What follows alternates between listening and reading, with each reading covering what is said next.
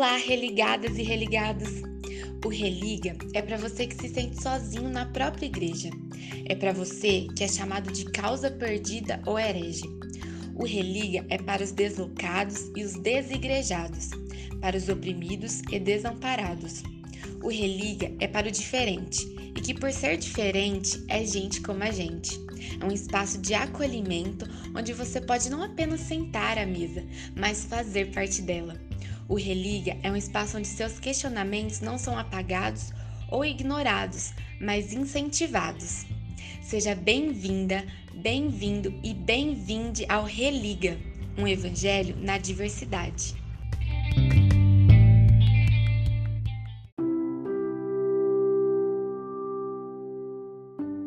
Olá, olá, olá, sejam bem-vindos ao Religa. Estamos aqui no décimo estudo e hoje o estudo tem o nome Jacó Israel, onde a gente vai abordar algumas a, a, o tema semanal e em específico a gente vai trabalhar bastante o caso de Diná na Bíblia. Então, sejam todos acolhidos aqui.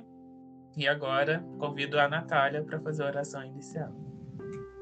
Querido Deus e eterno Pai, obrigado por essa semana. É, peço para o Senhor que é, seja bastante produtiva essa reunião, use cada um que esteja presente e que dê uma semana abençoada para quem é, é, ouviu o podcast e também para quem vai é, fazer sua contribuição. É o que eu te peço em nome de Jesus. Amém.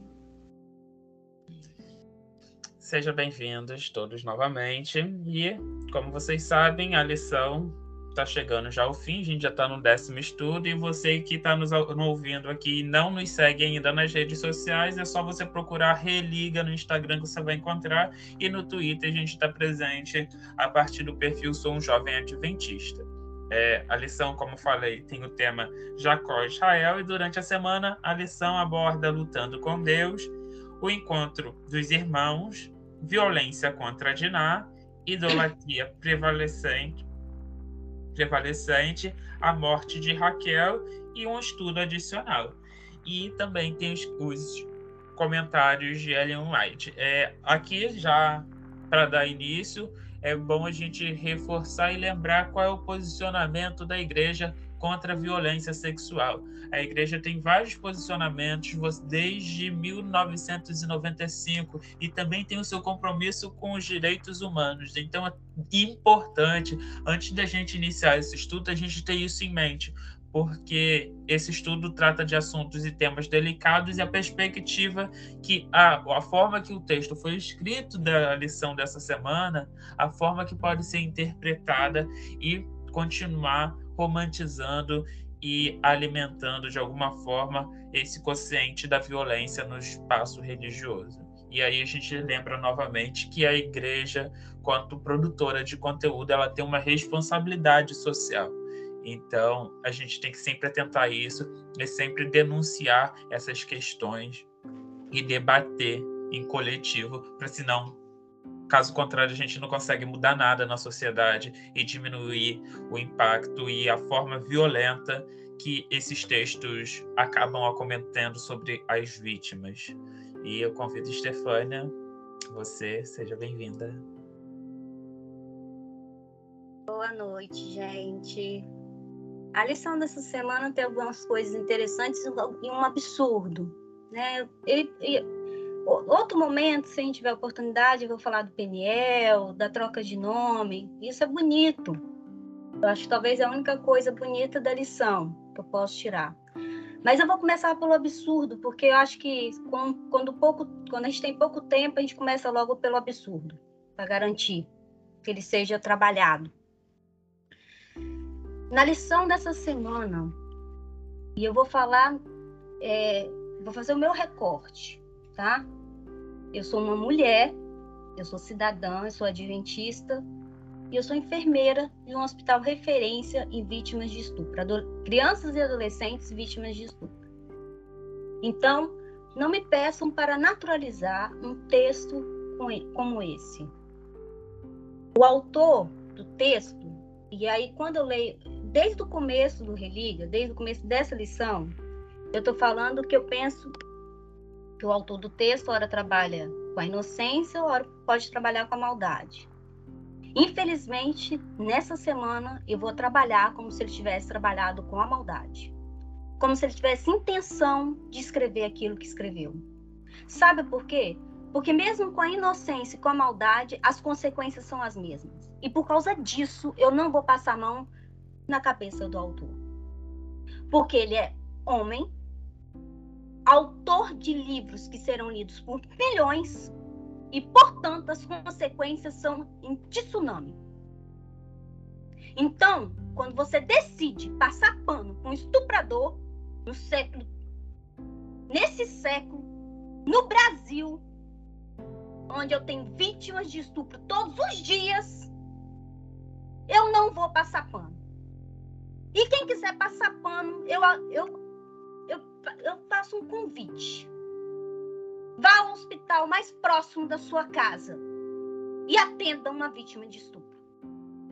Só depois, qualquer um desse que quiser dizer para mim que apoia esse comentário que acha inocente, tem, terá, ao meu ver, pelo menos o meu ouvir. Porque depois, antes disso, eu não fico nem para ouvir uma pessoa dessa. Se você nunca olhou nos olhos de uma vítima, não venha falar comigo que você concorde com esse texto. Porque você é tão filho da mãe quanto a pessoa que escreveu um negócio desse. Falar que um estuprador é sincero e amoroso à sua vítima em 2022, eu entendo a cultura da época. Eu entendo a cultura da época. Mas eu estou fazendo a releitura para 2022 no Brasil. Esse texto será lido por brasileirinhas e brasileirinhos. Talvez crianças vítimas ouvirão isso na escola sabatina. E talvez entenderão que os seus estupradores, seus amolestadores são amorosos. Vocês estão entendendo a consequência desse texto, quantos não, não talvez não denunciarão? Uma... Gente, não tem como ficar imune a esse texto. Eu estremeci e chorei ontem ao ler isso daqui. Porque eu atendo vítima. Vítimas que tiveram vagina e ano ligado por um estuprador. Aí vem falar que pode ser sincero e amoroso? Então, não pode. Não pode. Então vamos falar de Diná. Primeiro, o título é que Diná, tá lá o título. Eu vou pegar o título. O título diz assim: Violência contra Diná. Há um parágrafo sobre Diná na lição. No comentário da Ellen White não há nada sobre Diná. A vítima é ela, mas o centro das atenções é o seu pai e seus irmãos. O centro das atenções são as vítimas, os homens lá da cidade. A própria Diná é ignorada. Uai, nem quando a gente deveria dar atenção à mulher que é vítima, ela aparece no texto. Ela é ignorada no texto. O estupro, chamado de violação. Vamos dar os nomes aos bois. Aquilo foi estupro. Tá, igreja? Aquilo foi estupro. E o cara é um estuprador. Ah, a parte que se quem é sincero e amoroso, eu não vou nem mencionar mais sobre isso alguns personagens que eu quero deixar claro nesse texto. Primeiro, Simão e Levi. E Jacó. São os parentes da vítima. Eu não vou passar pano para quem e Simão, deles ter matado toda a cidade lá. Apesar que tem que deixar claro que eles falam todos, mas depois Jacó fala que tem homens que irão, aparentemente todos ali é apenas uma expressão.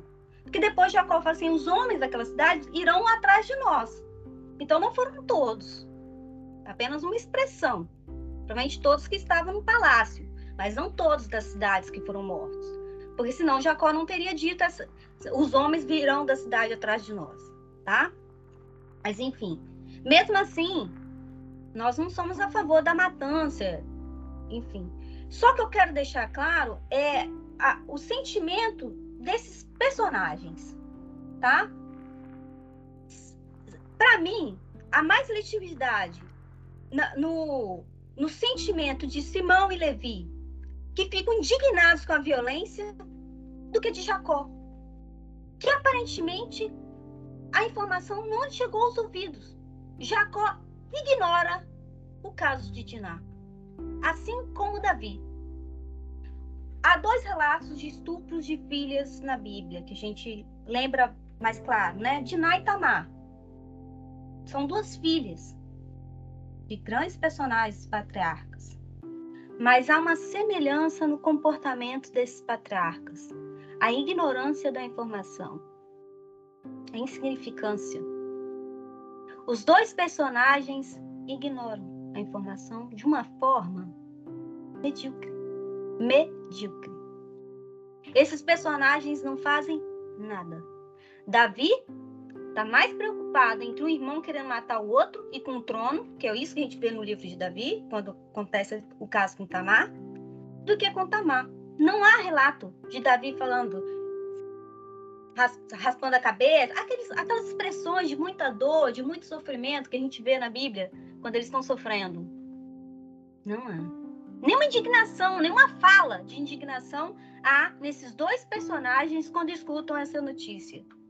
Eu queria chamar atenção para isso. Me chama muita atenção isso. Eu não estou passando a mão para Simão e para Levi, não, tá? Mas eu queria ser mais irmã de Simão e Levi, que ficam indignados quando escutam a notícia de uma violência tão absurda contra mim, do que ser filha de Jacó. Que um cara que aparentemente nem sabe do que tá, nem, nem, nem considera essa informação. Assim como Davi, tá? Enfim, é... Outra coisa que eu queria é, lembrar, e eu não vou mexer muito com isso, é que algumas semanas atrás, por que, que essa história mexeu tanto comigo? Eu não, não sabia que há três semanas eu ia ler Diná, né? Mas encontrei uma amiga e profissionais da área de saúde, toda vez que se encontram, ai, toda vez que se encontram, é para falar de plantão. Encontrei uma amiga que é da área da saúde e perguntei como é que estavam os plantões da vida. E ela contou a história de uma Diná de 2022. As Dinás ainda existem. Elas caminham. Vivem entre nós. A Diná de 2022 foi estuprada. Um cara com uma condição financeira muito melhor do que de sua família. E, a família, e esse cara quis casar com ela. E a família estava forçando, assim, de certa forma, a menina a se casar com o estuprador. E essa amiga que atendeu né, a vítima, relatando o absurdo. E eu depois, lendo isso, eu pensei, essa família poderia ser muito bem adventista. Eu não sei, mas poderia. Porque através da leitura desse texto se naturalizou isso muito bem. Amanhã, ou daqui a 10 anos, uma família adventista pode estar forçando outras ginás a casar com seu estuprador, por ele ser sincero e amoroso. Olha a violência. A violência do discurso, gente. É um texto pequeno que pode ter consequências graves, que pode marcar vidas e gerações. Então eu peço a essa igreja que tome responsabilidades com as suas escritas se ela não pensa no que ela escreve, que a partir de hoje ela, ela aprenda a escrever. Será que esse texto não passou por revisores? Porque quando eu escrevo uma revista local da minha, da minha universidade, ela passa por três revisores. E eu chamo mais atenção, se passa por revisores, aprendam a chamar revisores que não pensem igual a vocês. É porque vocês têm medo de gente que pensa diferente, por isso que erram do jeito que erram. Porque penso, chamam só gente que pensa igual a vocês para revisar o texto de vocês e cai nessa barbárie que caíram. Porque talvez tivessem vergonha na cara, humildade para chamar gente que pensa diferente sobre gênero, sexualidade, história gente que estuda o que vocês não estudam, não teriam chamado estuprador de sincero e amoroso. Tomem vergonha na cara. Se responsabilize pelos seus atos. E não venham me chamar de herege, porque amanhã vão sair falando que adventistas estão chamando a igreja. Se responsabilize. Falta uma, uma alta avaliação, pelo menos uma vez na vida. Isso não faz vocês menores, não. Pelo contrário, a humildade é um dom cristão, pelo menos deveria ser.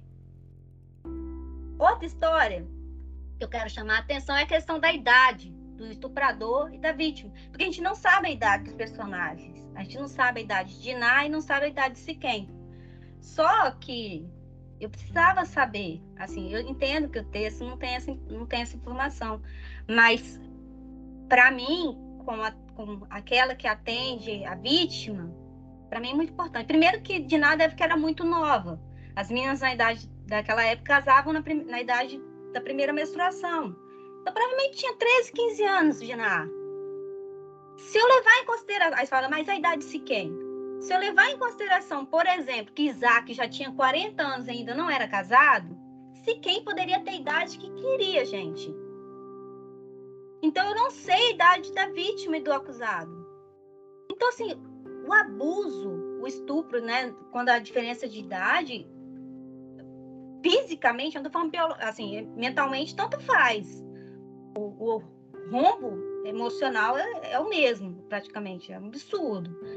Mas fisicamente, para mim, como profissional da área da saúde que trabalha, que o meu, a minha ferramenta de trabalho é o, é o biológico. É extremamente importante saber. Então, assim, me incomodou, eu precisava, eu precisava saber. Eu precisava saber que material eu teria que preparar para atender Diná no meu pronto-socorro de, de vítima. Sabe? Então, assim, esse, esse texto mexeu muito comigo. Muito comigo muito mesmo. Porque eu acho que a gente a gente não a gente não está andando para frente como religião. A gente está andando para trás. Muito para trás. A única coisa que eu peço à igreja é que talvez para a gente melhorar, assim, para ter um pouco de esperança, é chamem outras pessoas que não pensam como vocês para escrever o texto. Porque talvez assim as coisas melhoram. Porque se esse texto passou por revisão, só passou por revisões de pessoas que pensavam como vocês. E por isso escreveu a barbárie que escreveu. É isso, gente. Depois eu volto para falar lá de PNL, troca de nome, outras coisas lá. E assim, é, para quem está aí e não sabe, a lição do dia 13, 13, desculpa, do dia 31 a violência contra Diná, ela, é, como a Stefania falou, né, ela não fala sobre Diná. E a gente teve uma outra lição que a gente viu exatamente acontecendo isso, que foi na morte de Sara. Só citou que a Sara morreu e só falou de Abraão e Isaac na lição. E aí a gente vê que já é uma característica dessas lições quando vai trazer uma mulher que deveria ser o assunto principal, já que eles põem no título, eles tiram eles tiram toda a atenção que poderia dar para discutir.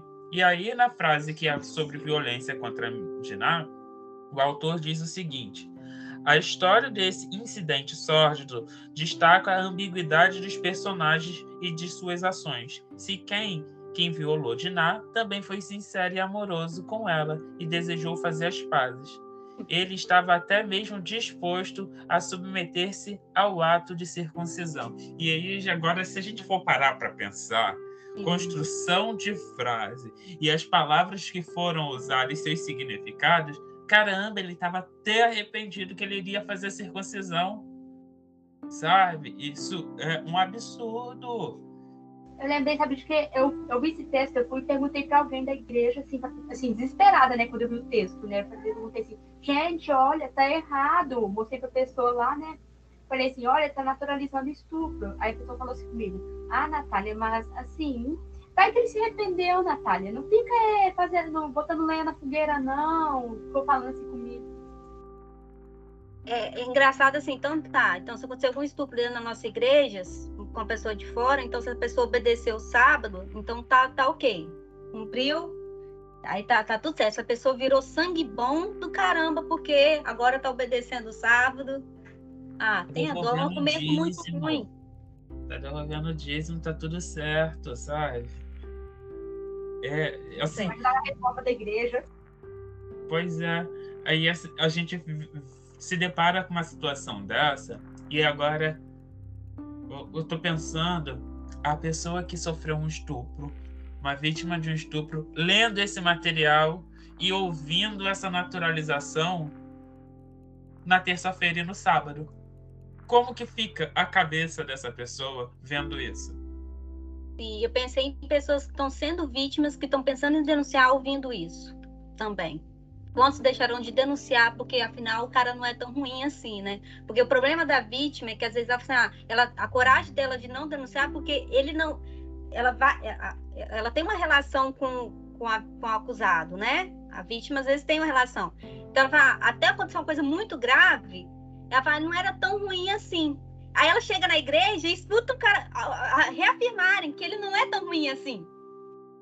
Então eu puta merda, a igreja tá fazendo um desserviço. É um desserviço, cara. Um desserviço com as vítimas de estupro. Com as crianças que estão sendo molestadas dentro de casa, por exemplo. É um desserviço. Aí depois vai fazer o quebrando silêncio. Para quê? A gente viu né, na temporada passada também essa fragilidade que tem dentro do Quebrando o Silêncio, exatamente porque a gente vai vendo esses materiais que acabam sendo cíclicos. Você vai, estabelece uma violência em um lugar, aí tenta quebrar a violência com uma campanha de um sábado, sendo que trabalhou, por exemplo, no ano passado, uma lição inteira de sexualidade, uma repreensão da sexualidade, ou um não falar da sua sexualidade, e aí? Como que a gente fica diante disso? E não, não tem declaração pública que a igreja faça que vai restaurar o impacto que isso vai trazer. Esse material já foi distribuído.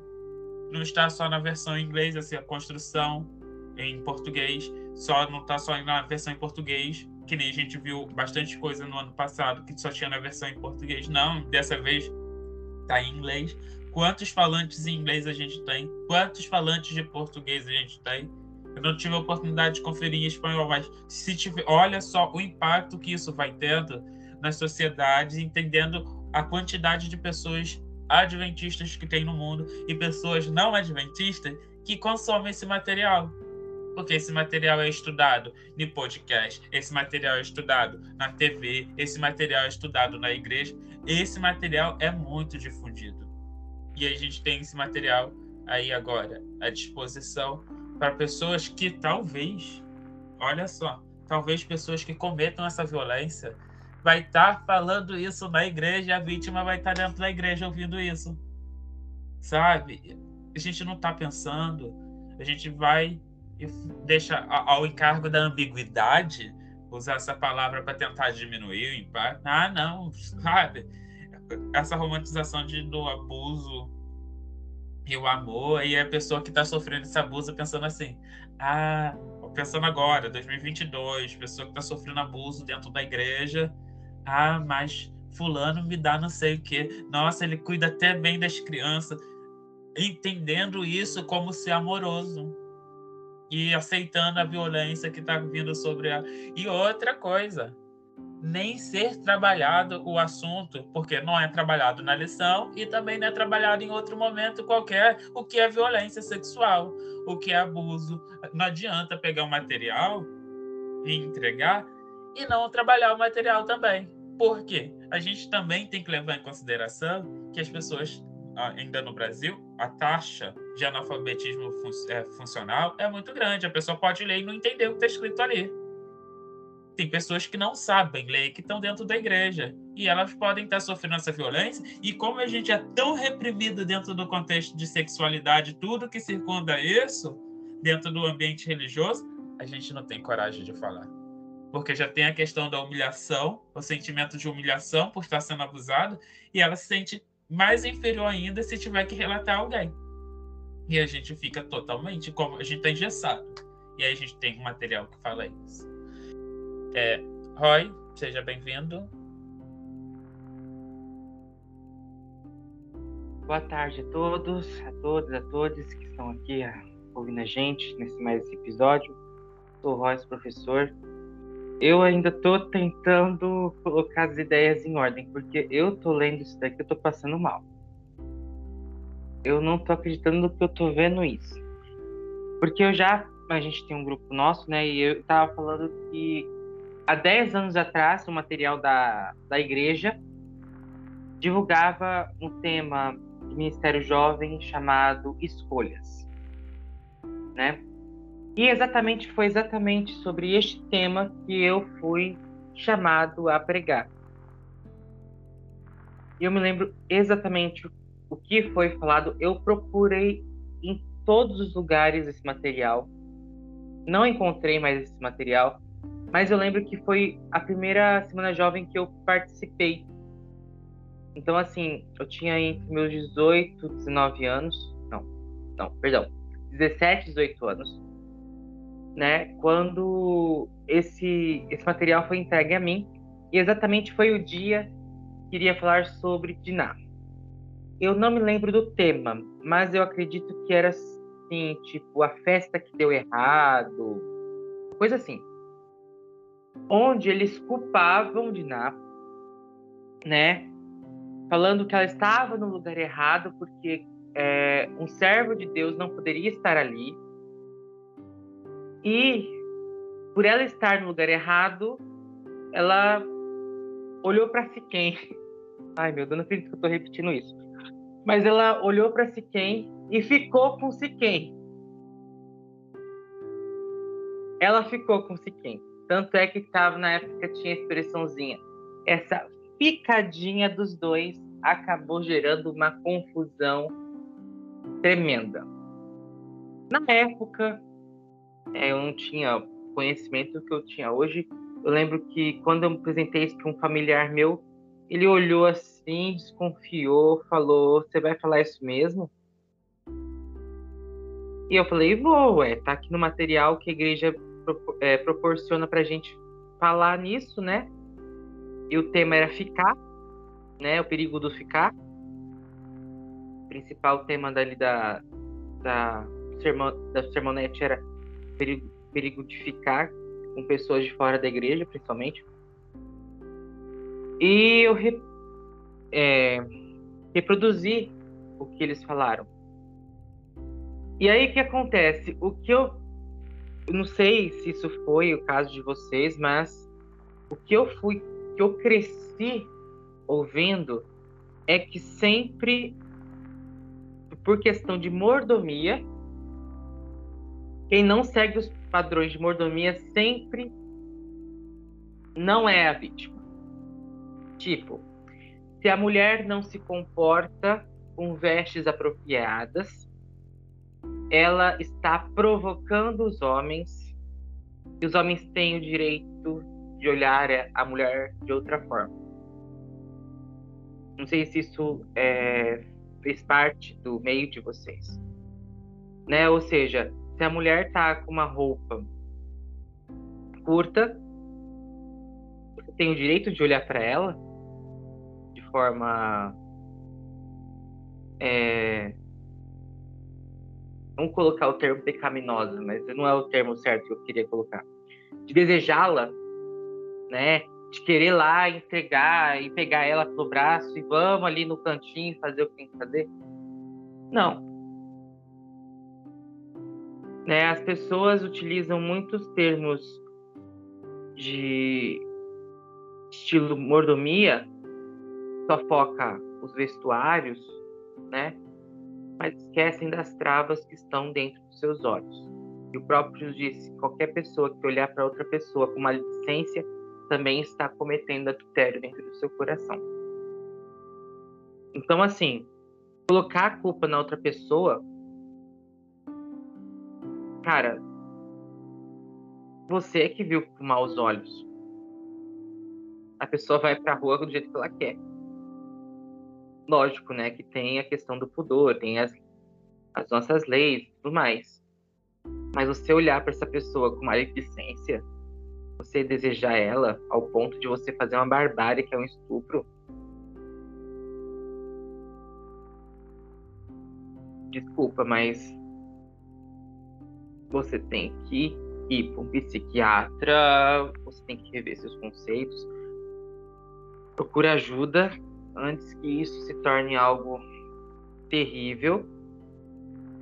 E aí você tem que ir para cadeia sim. Pagar pelo crime que você cometeu. Porque o que, que se passou ali por Diná? Como a gente viu ali na lição, ninguém se importou com ela. Ai, o que, que os homens da outra cidade vão fazer? Cara, se eu fosse o pai, eu já queria matar o, já queria matar o cidadão. Nem cidadão, é o, o monstro.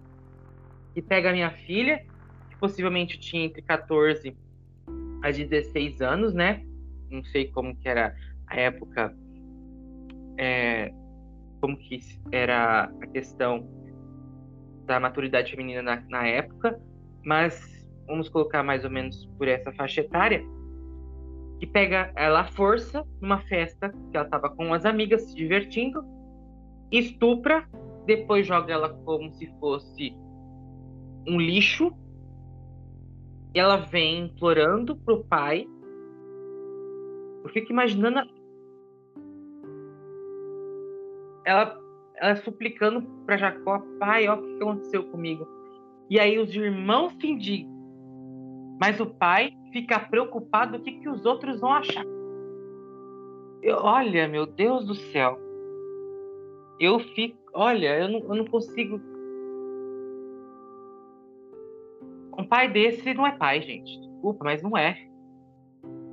Primeira coisa que você vai querer é ir atrás do cabra, acertar com cabra e, e fazer alguma coisa.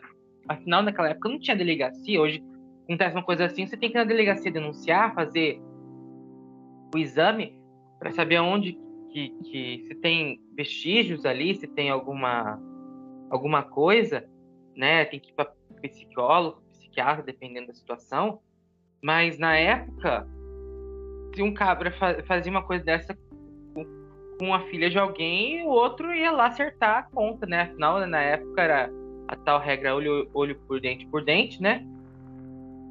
Mas não, ele ficou calado pensando, meu Deus, o que que vão pensar se a gente matar os caras?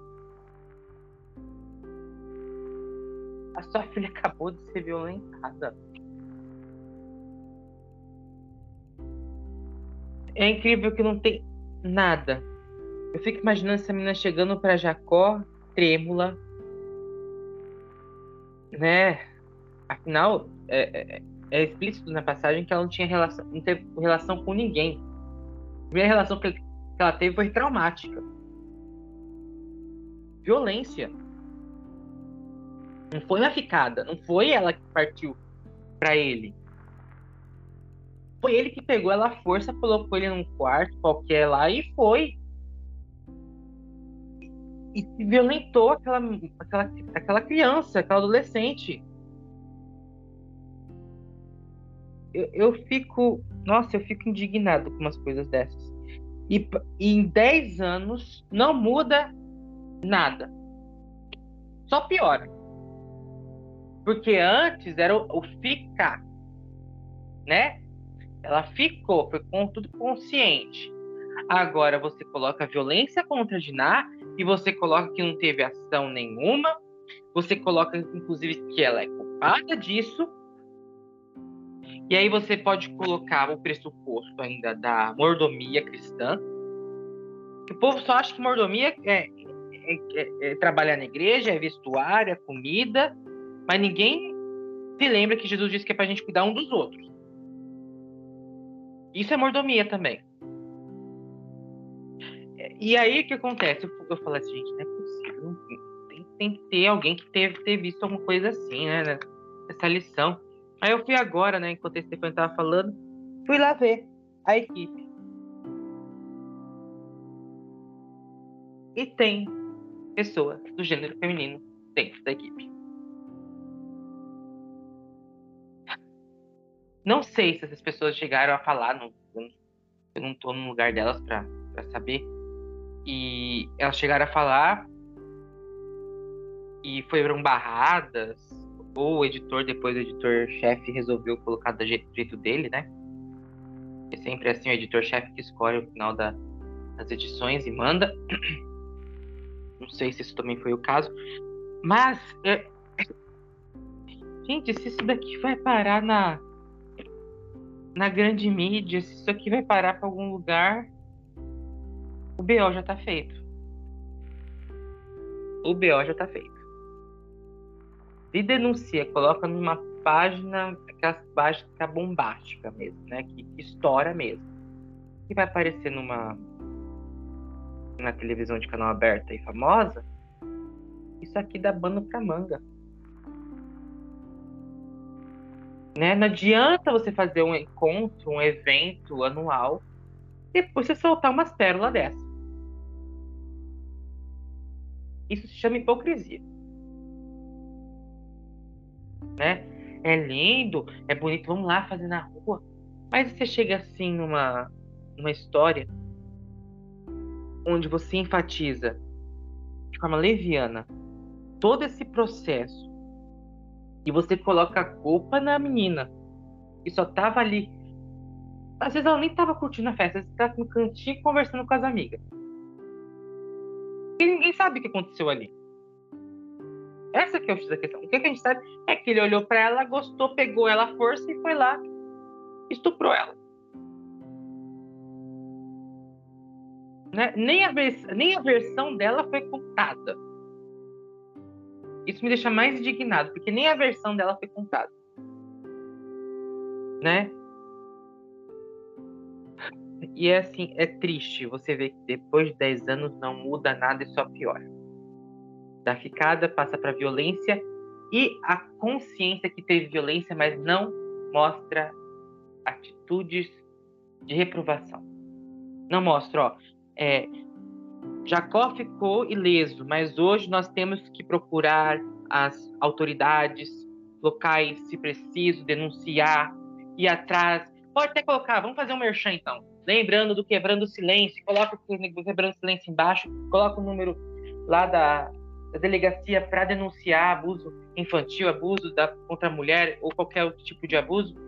Não, perde-se a importância de criar consciência nas pessoas e também de evangelizar as pessoas de forma consciente, de forma séria. Porque é uma igreja que se preocupa tanto com a saúde também tem que se não se comprometer apenas com a alimentação. É com isso daqui. E a vítima tem isso daqui fragilizada. Eu já, eu já conheci crianças você não podia chegar nem perto dessa criança, que ela ficava assim. Afoita, é, era uma coisa assim que ah, você não conseguia criar um. Ah, é muito complexo isso, né? Então, assim. Era o momento certo para mostrar o que se prega uma vez por ano. É, era momento certo de. Vou colocar testemunho mesmo, para você ir lá atrás, mas não conseguiram deixar o, o trem mais pior que já tá. Né? Deixaram a lição frouxa. Deixaram a lição sem lição nenhuma. Né? E toda lição tem o quê? Uma lição para você tirar dela.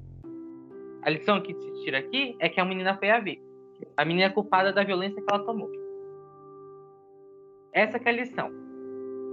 Sendo que eles podiam utilizar esse, esse problema, texto, e jogar para uma conscientização coletiva dos membros, de denúncia. Isso não se fez. É triste e vergonhoso.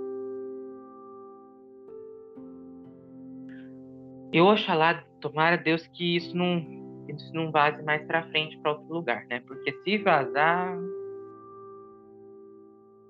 complicado, ainda mais no Brasil. Essa, essa questão. A gente. A, a, a, o chamar. A, administração só acaba entendendo que algo é problema quando o problema se torna público e as pessoas começam a apontar como um problema. Porque, como a gente viu nos comentários, que quando foi, a gente postou no Twitter falando sobre esse trecho da lição, a gente viu que é um problema estrutural. As pessoas não conseguem entender que isso é uma romantização da violência. Então, se a gente pegar os grandes, as grandes polêmicas que são envolvidas dentro do contexto adventista, só tem um chamado a refletir sobre aquilo quando tem uma, uma a grande mídia cobrindo aquilo ali. Então a gente pode pegar os casos que envolvem homossexualidade, a forma que a igreja trata. Quando que a igreja começa a pensar sobre isso? Ou o caso do menino que que foi impedido de cantar, que sofreu racismo, que foi noticiado também na, na época. Ou quando aconteceu o caso da, da do livro, do curso de noiva.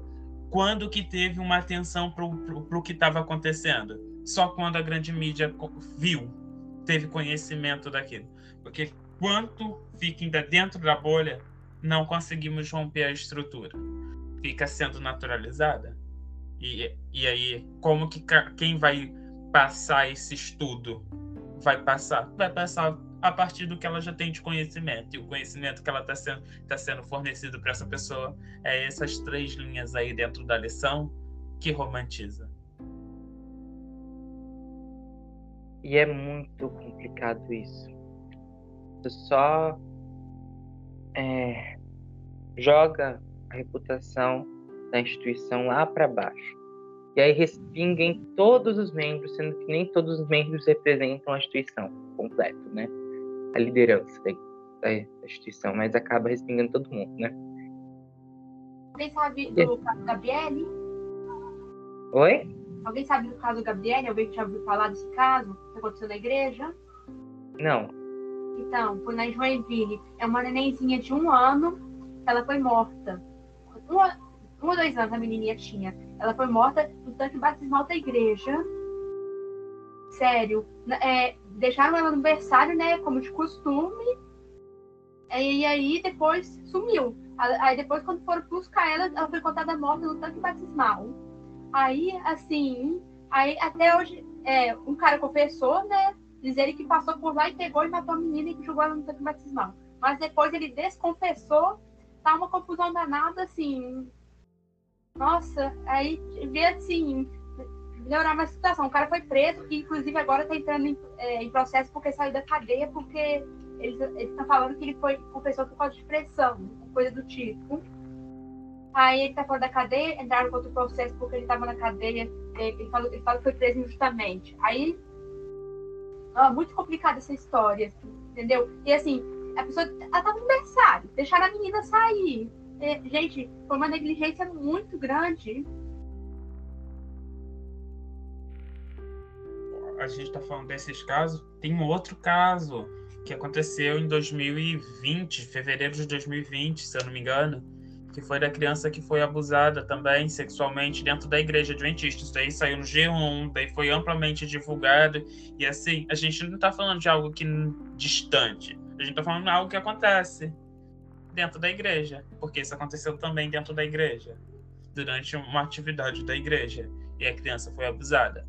E aí, sabe? A gente não fala sobre isso, isso foi silenciado, que, que, que a igreja fez de medida de trazer segurança para as crianças dentro da igreja, para as pessoas que estão trazendo, que, que as pessoas estão trazendo, não, para trazer consciência sobre essas violências que estão sendo presentes dentro do espaço religioso. A gente não está vendo isso. E aí, como que a gente lida com isso? Porque a gente sabe que a cultura adventista, ela só ouve quem é adventista. E isso é sério. Se quem é adventista não fala sobre essas questões, ela vai ouvir quem? Já que a estrutura não permite que as pessoas ouçam outras vozes que não sejam institucionalizadas. A gente vai vendo. E aí, para a gente para segmentar o estudo, tem a questão de que se quem era um príncipe. E daí tem abuso de poder, tem a violação sexual e olha só quanta coisa. E aí vem falar que mulher tinha vez. Aí esquece que é num sistema patriarcal onde mulher não era considerada pessoa. E aí, sabe? A gente está esquecendo disso para a gente passar pano para o abuso, sabe? É muita violência que está envolvida dentro de uma sociedade e a gente vai, a pessoa vai lá no Twitter e fala assim: ah, mas a sociedade era diferente. É, mas esse texto é de hoje. Esse texto foi escrito aqui em 2017, foi estar publicado agora em 2022, foi escrito em 2017. Isso já era um debate presente. Se a gente pensar todas as declarações da igreja, que é quando ela se propõe a falar de violência, olha, é de 98, se eu não me engano, a primeira, quando começa a falar sobre violência doméstica e violência sexual dentro do lar. E aí a gente tem uma lição assim.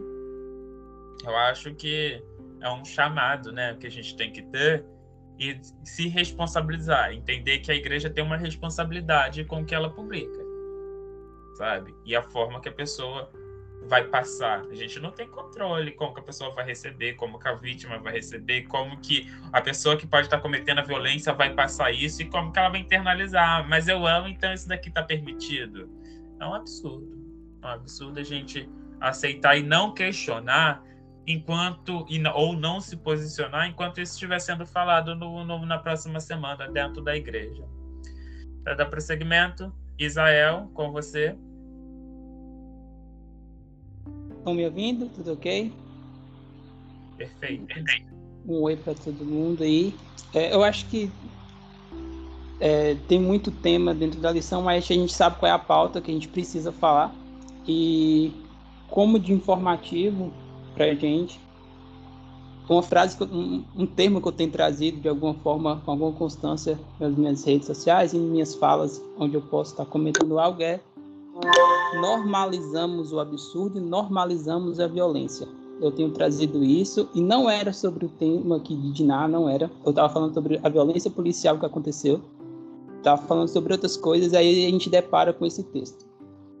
É, sobre isso, um dos livros que me deu um nocaute para eu voltar e para eu voltar não, para eu acordar para a realidade do que está acontecendo, que a vida do evangelho não é as regrinhas que a gente tem do pode não pode, mas existe vida acontecendo e desastres acontecendo. Um dos livros que me fez acordar, não sei quem teve a oportunidade de ler, da Marília César de Camargo, O Grito de Eva. E aí eu vou trazer alguns números que ela descreveu naquele, naquele livro logo de início. Nós temos um estupro a cada 11 minutos. Nós temos cinco mulheres espancadas a cada dois minutos. Nós temos um feminicídio a cada duas horas. Nós temos 503 agressões a cada hora. Em 2019, a doutora Valéria Vilhena aponta que 40% das violências domésticas no Brasil são vítimas evangélicas dentro de um contexto onde 87% de uma sociedade declarada cristã, estamos em quinto no ranking mundial do país mais violento. E uma última fala que eu cortei do, que eu puxei do livro, que é da Regina Célia, ela é cofundadora e vice-presidente do Instituto Maria da Penha em Recife. Ela traz a segunda exortação para a igreja. Uma, uma, uma, uma segunda não, uma exortação para a igreja. Fechar os olhos para questões sociais tão graves, as igrejas, além de serem coniventes, estão enterrando talentos. Que possamos acordar para essa realidade. Está existindo violência e nós fechamos os olhos. Sempre a mesma história, parece que é uma repetição querida, é uma repetição que está tudo certo. Vamos falar os absurdos e vamos abafar da forma que a gente pode e é sempre assim, é sempre essa repetição. E ao continuar, para não ficar somente em coisas fora da lição, para não falar, ah, mas é a lição que a gente estava estudando. Então vamos lá. A lição daquele aquele que está escrevendo, ele puxa textos, ele faz e também põe suas opiniões. Claramente ele pode pôr suas opiniões, ele poderia colocar, como o Roy falou aqui, ele poderia trazer uma advertência, olha, isso aconteceu aqui, a gente não podemos repetir o silêncio de Jacó. Nós, não podemos, nós temos que não aceitar essas coisas e, e ajudar de alguma forma a informar. Poderia ter colocado isso, não foi colocado. Mas eu acho que é curioso, porque eu anotei aqui na é, quarta, quinta-feira, isso, na quinta-feira. Quinta-feira, e eu vou pedir a licença para estar tá lendo aqui, no terceiro, quarto e quinto parágrafo. Quarto e quinto parágrafo tem duas expressões interessantes quarto parágrafo vai falar sobre a relação de, uh, de Bila ou Bilá com Rubem. Assim, no entanto, durante esse tempo, Rubem teve relações com Bila. É, não sabemos por que ele cometeu esse ato escandaloso. É, eu acho que não tem isso na Bíblia, esse termo escandaloso. Só fala que ele teve o ato. Isso aqui é uma opinião. Por que aquele primeiro, então, lá não foi um escandaloso? Por que não inferir a opinião de escândalo no ato que foi uma violência escancarada? É para pôr opinião? Vamos pôr opinião, mas vamos colocar em todos os lugares, porque só tem um local. E, e lá e aí eu, eu não posso, porque eu não fiz o estudo correto, eu não sei se de fato ali foi de forma consensual, mas ali não indica, pelo menos uma leitura rápida, que não foi consensual, Bila e Ruben. Mas é escandaloso, porque não sei, é escandaloso. Mas o estupro não é escandaloso. Não, ele era amoroso e pediu perdão. E no quinto parágrafo vai falar, surpreendentemente, Jacó não reagiu a essa violação horrível. Bom, essa reação aqui é horrível. Essa atitude de Ruben aqui, ela é horrível. Mas a outra reação, a reação não, a outra ação lá não. A Jacó fez certo, ficou em silêncio, foi pensar primeiro o que estava acontecendo. É, eu até fiz no, fiz um, no Twitter, coloquei algumas informações de coisas agora é, de forma atual, bem clara e de minha vivência que eu posso falar com um pesar e um, bastante tristeza. Eu, hoje, hoje eu trabalho no fórum e eu sou pós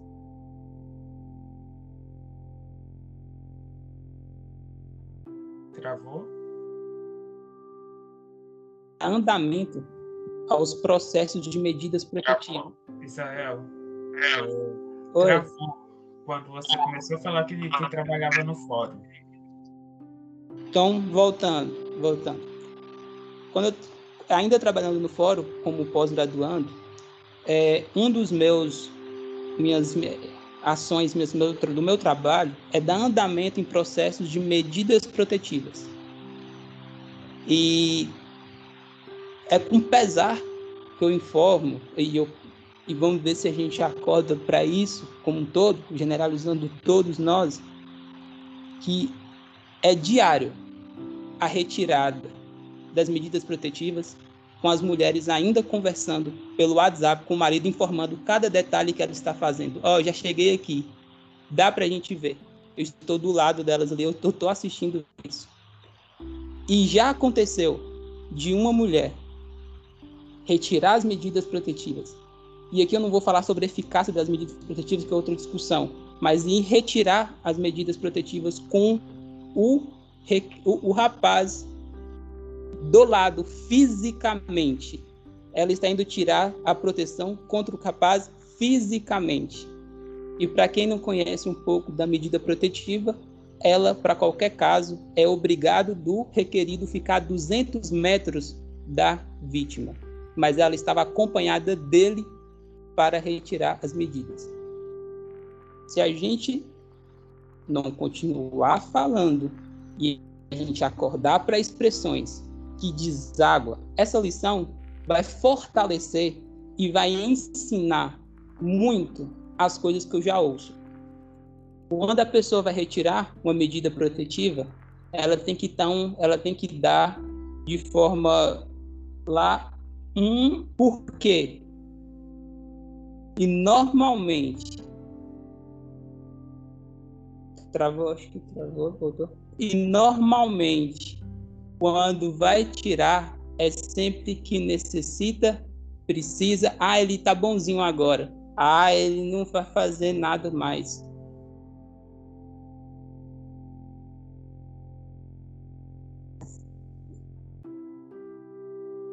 Israel. Travou de novo. Voltou. Travou, travou. Voltou. E as desculpas, as, as, as razões dadas são: ah, não, mas agora ele não está fazendo nada comigo. Não, agora está tudo bem. Não, agora está. São essas as razões. Acho que eu queria trazer mais essa informação de números e o que está acontecendo e usando a própria lição. Adultério é escandaloso, estupro não.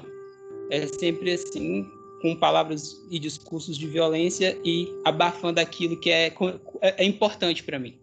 É, é só isso mesmo. Obrigado também por sua contribuição e assim a gente pensar como que é o, o formato da igreja. A igreja trabalha com o ideal que a pessoa não deve assistir novela.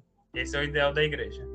Só que a gente sabe que as pessoas assistem novela, ainda mais com a grande produção da, da Record com novelas religiosas. E no ano passado, a novela que estava sendo exibida, que eu não sei qual, eu, por curiosidade, digitei Siquem para ver o que, que aparecia por Siquem no Google.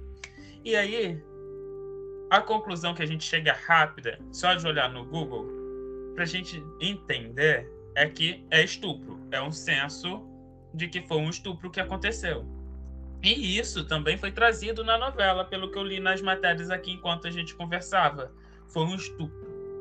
Então, alguém que pega esse material na igreja, que viu a novela, ela tem noção que aquela violência que está ali que eles usaram a palavra violência e sem citar qual tipo de violência, ela tem noção que é estupro e ela vai entender aquilo como uma naturalização. Ou vai ficar ali, ó. Então, mesmo que ela não entenda de forma consciente que é uma naturalização, aquilo ali vai trazer uma minimização do impacto que teve e de que de alguma forma a novela tentou trazer, né? Só que a novela trouxe um Siquem com 22 anos, né? Um príncipe Siquem de 22 anos. Mas e aí, quando a gente olha, não se a gente olhar até no simples Wikipedia, vai estar escrito lá, ó, é, que Siquei foi o antagonista da história bíblica do estupro de Diná, sabe? Não é uma coisa que a gente não saiba que é um estupro. Estefânia? Interessante, esse dia do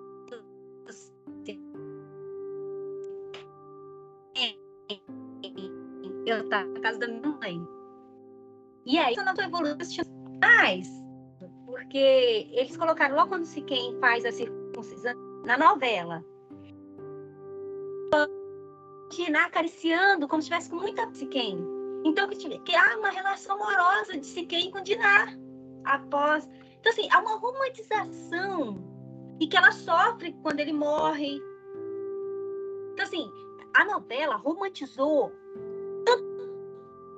essas cenas que, assim, me senti nojada. Mãe, que não da Bíblia, achou assim, linda a história, linda. E nossa, no final morre, parecia, parecia com.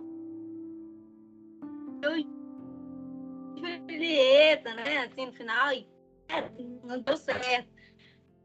Eu olhei e falei, caralho, o negócio ficou pé, entendeu? romantizaram. E tá lá, depois da exposição, ele né, a dele, aquela ladainha toda, romantização. Assista a novela para vocês verem como que foi a cena.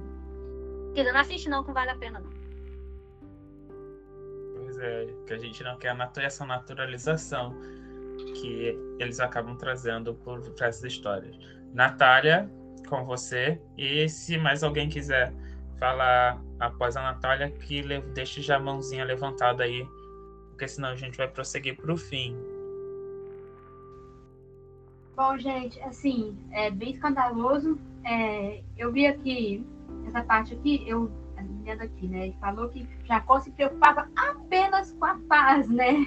Aí falou que ele foi anunciado o estupro da filha e ele nada disse. Então, assim, você percebe, assim, no contexto parece que ele falou como se tivesse feito o certo. O certo era não ir atrás disso, mesmo que ele tem que se mostrar apenas uma pessoa pacífica e não tem que ir atrás resolver o problema. É, ou assim, punir, né? Uma, forma de punir quem está filha. Ele simplesmente.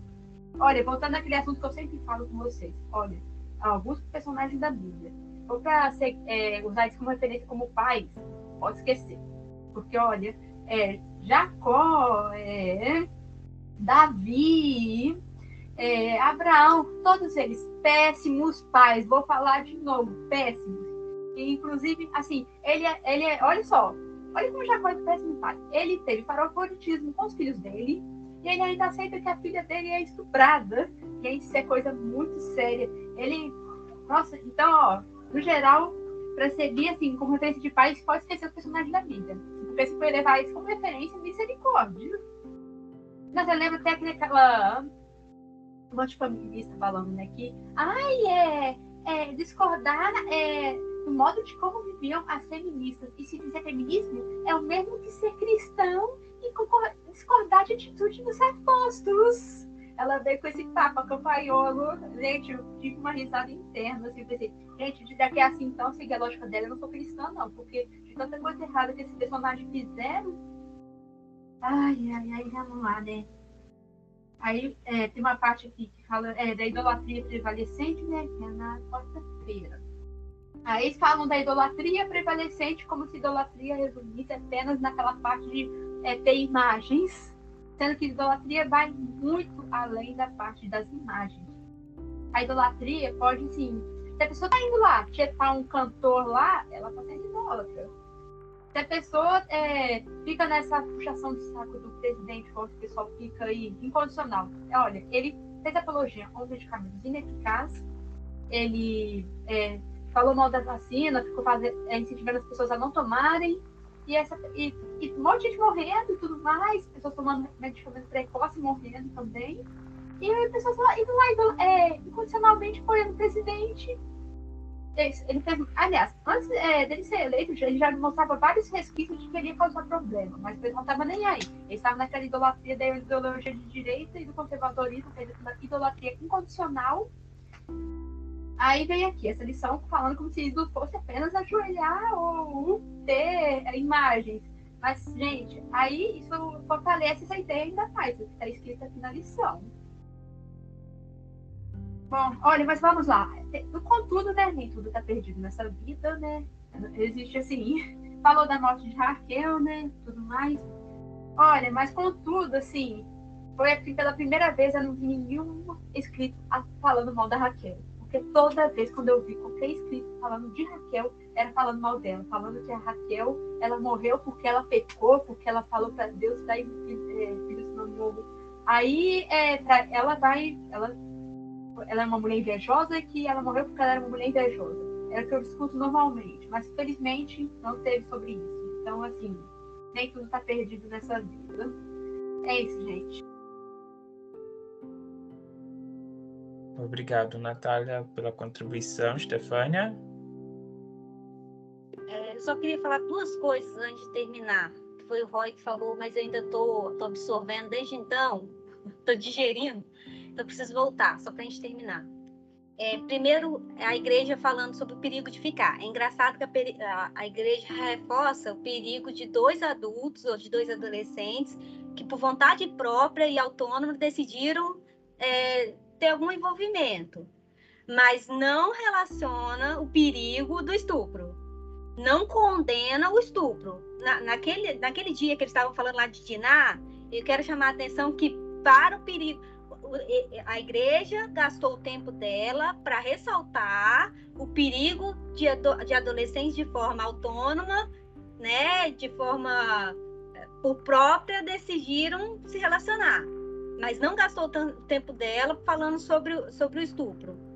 É, são escolhas questionáveis, mas são escolhas, né? Uma outra questão é que o Roy falou sobre as mulheres na revisão.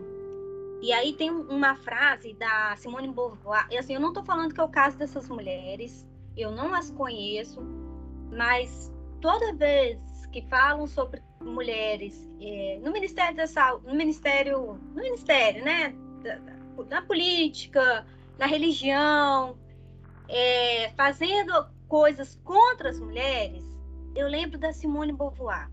Ela tem uma frase que é muito interessante. Ela diz assim que o opressor não seria tão forte se não tivesse entre junto com eles alguns membros dos, entre, dos oprimidos. Acho que a frase dela, deixa eu, deixa eu falar bem bonitinha. A frase dela é assim: o opressor não seria tão forte se não tivesse cúmplice entre os próprios oprimidos. Essa frase da Simone Beauvoir é fantástica, porque a gente fala assim: ah, tem que ter mulher na política, tem que ter mulher na religião. Eu sempre falo, lógico, tem que ter mesmo, essa é a nossa maior luta. Mas o tipo de discurso que essas mulheres têm, o tipo de, de política, de visão de mundo, também é importante.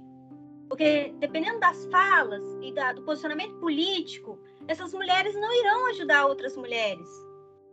Porque se essas mulheres que estão ali na religião pensam igual a esses homens, elas não elas estão, estão ali apenas para reforçar o sistema. Pelo contrário, elas estão ali como instrumentos usadas, mesmo que elas não percebam, usadas por esses homens e pelo sistema para reforçá-los. Então, lógico que eu quero mulheres no poder. Lógico que eu quero. Mas eu quero saber o que essas mulheres estão defendendo. Se as mulheres que tiveram nessa lição tiveram capacidade de, de ler e entender essa lição, se elas tiveram autonomia para tomar decisões mesmo nessa lição, ou se elas concordam, porque talvez elas concordam com isso. E se elas concordam, desculpa, elas não estão do nosso lado. Elas estão do lado do sistema, de um sistema patriarcal que que concorda com a ideia de que ele era sim sincero e amoroso, que um estuprador pode sim ser sincero e amoroso com sua vítima, e que a mulher sim tem que ser submissa, ela tem que ser escrava do lar, e que desculpa, Deus nos fez inferior mesmo e vamos aceitar isso porque Deus quis assim, né? Porque Deus faz assim. Deus define seres para ser inferiores e que nós devemos aceitar a nossa natureza a nossa condição, porque Deus quis assim. Então, se essas mulheres concordam com esse sistema, desculpa, eu não tenho nada a ver com elas. Eu não concordo com elas. Então, cuidado. Ah, tem mulheres fazendo a revisão. Tá, mas qual é a política dessas mulheres? Qual a visão de mundo dessas mulheres? O que, que elas acreditam?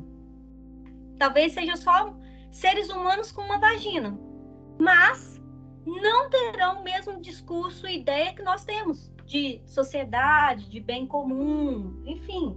Eu acho que vocês estão entendendo o que eu quero dizer, sabe? São apenas nomes femininos escritos ali, mas que não, não terão a mesma pauta que a gente. Sabe? Eu ia falar sobre isso, até porque minha avó, ela assim, ela é machista assim, nível elevado. Vai que ela teve a mesma mentalidade que minha avó. A minha avó, ela é a campanholo velha. Imagina a campanholo velha em versão católica. É a minha avó, perfeitamente. Minha avó, ela, ela fala que as mulheres, é, que os roupas curtas têm que ser estupradas mesmo. É, quando a mulher do Vitor e Léo é, foi. Dos integrantes, ela apanhou. Aí minha avó falou assim: ah, ele tem que meter couro nela mesmo, porque ela atrapalhou ele a ver o filho dele. É, minha avó fala essas coisas desse tipo. E assim, aí minha mãe fala assim: olha, se você falar isso na frente da Natália, a Natália vai te xingar. Minha mãe falando com minha avó. É, é, o que a Simone Beauvoir diz, é a frase da Simone Beauvoir. É porque, por isso que esse povo odeia tanto a Simone. por isso. Mas assim, a, não a sua avó, porque a sua avó provavelmente nunca leu Simone. Assim, por isso que o pessoal da. da, da esse povo da, da Adventista não curte muito Simone Beauvoir. Prefere a ele que fala que a gente tem que ser submissa mesmo. Assim, eu, eu fico imaginando, daqui 100 anos, Daqui 100 anos, esse cara que escreveu isso já morreu. Nós também. Daqui 100 anos, a gente já virou pó. Eu, você, a galera toda aqui, John, todo mundo. O que vamos deixar é o que eu espero que seja melhor, sabe? Se eu morrer e, e pelo menos os meus filhos passar para os filhos dele que mulher não é inferior ao homem, que gay não é inferior ao hétero e que negro não é inferior ao branco, eu já fiz a minha parte, sabe? Porque eu não tenho grande valor político. Eu não sou governadora, eu não sou. Eu não sou grande. Esses caras têm uma grande responsabilidade. Esses caras aqui, Deus vai cobrar muito deles. Eu não, eu sou uma zero esquerda, eu sou enfermeirinha de, de hospitalzinho, sabe? Mas a minha, a, a minha responsabilidade é com os meus pequenos, com o meu mundinho cara, daqui 100 anos, pelo menos a, o que eu quero influenciar, os que eu posso influenciar, eu quero que o mundo seja melhor, bicho. Eu não quero que daqui 100 anos, meu, a minha geração, a geração que eu faço parte, o que eu conheço, fala que o estuprador pode ser amoroso e sincero. Eu não quero, cara. Porque senão a gente vai a gente não vai mudar. A gente não muda. Gente, essa história tem quantos anos? Quantos anos tem Diná? Assim, história de Diná, deve ter 6 mil, não sei, 6 mil anos, vamos botar aí, chutei, 6 mil anos. A gente não vai mudar nunca. A gente não vai evoluir como sociedade nunca, igrejinha adventista. A gente vai passar pano para estuprador o resto da vida. Sabe? A gente vai morrer, vai esperar Jesus voltar para a gente ser melhor. Será que a gente não evolui, não? Será que a gente vai, vai, vai andar como Neoterdal para sempre? Será que a gente não pode crescer como humanidade, como sociedade? Não! Tem que, tem, que, tem que repetir os erros. Até Jesus voltar, a gente tem que repetir os erros. Sendo que a gente tem livre-arbítrio para se organizar como uma sociedade. Não, a gente não pode. A gente tem que repetir e fazer esses discursos assim, sem pensar nas consequências. Ah, tenha dó. E yeah, é, isso. É, a gente tem que pensar que a educação tem que ser libertadora. A lição vem como um mecanismo de educar. Mas como que ela está educando? Se a educação não é libertadora, a gente vai continuar gerando opressores e aí. Não é uma marcha na, na, na terceiro sábado de agosto, do dia do quebrando silêncio, que vai resolver. Se a gente não falar isso constantemente dentro do espaço religioso sobre essa violência. Porque, novamente falando, o espaço religioso tem o quê? Ela forma um consciente. A religião tem um, um lugar de muita evidência. A religião ela profere um discurso que é muito aceito. E se esse é o discurso que vai ser aceito e absorvido, como que fica tudo isso?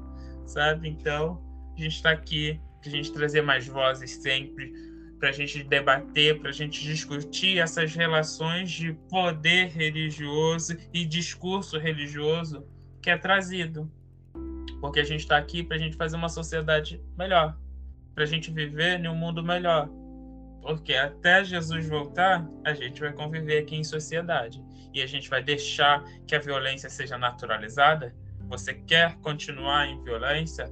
Ou só vai pensar em combater a violência quando você for a vítima? A gente tem que pensar que a gente não pode esperar acontecer. A gente não quer que aconteça com ninguém de forma alguma. Então a gente faz aqui novamente é, o 180 para denunciar caso de abuso, 188, sabe? Fiquem ligados nisso, é importante. Estefânia? Você vai falar? Você levantou a mão novamente? então é isso, gente. Até o próximo estudo. Fale sobre isso na igreja de vocês, na bolha onde você está, porque isso sim traz impacto. A gente, como a Stefania, falou, a gente não é política, a gente não tem grande visibilidade, mas a gente tem como impactar onde a gente está inserido. Esse é o nosso chamado, essa é a nossa missão. E até o próximo encontro. Tchau, tchau.